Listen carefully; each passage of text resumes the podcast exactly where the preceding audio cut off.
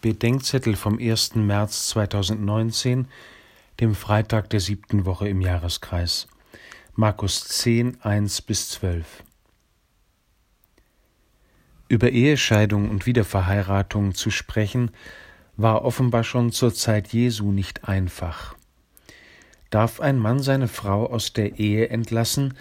fragen die Pharisäer Jesus, aber nicht, weil sie eine Antwort wollen, sondern um ihm eine Falle zu stellen.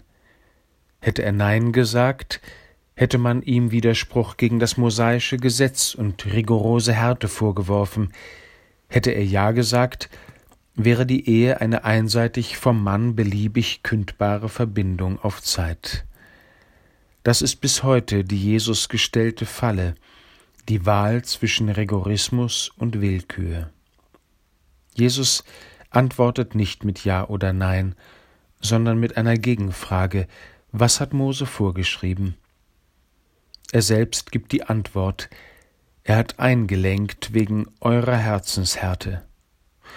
Und dann spricht er von dem, wozu er gekommen ist, von der Wiederherstellung des Anfangs und dem, was die Ehe vom Anfang her ist, dass Mann und Frau einander wieder Gabe Gottes werden und geeint eine Gabe Gottes für die Welt.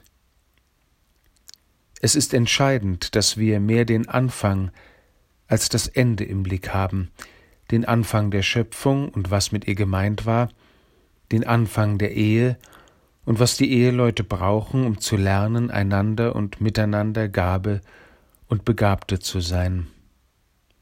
Christus sagt uns auch, was geht und was nicht. Aber wenn wir uns dahin bringen lassen, vor allem davon zu reden, was wer darf oder nicht darf, dann sind wir noch 2000 Jahre später den Pharisäern in die Falle Jesu gegangen.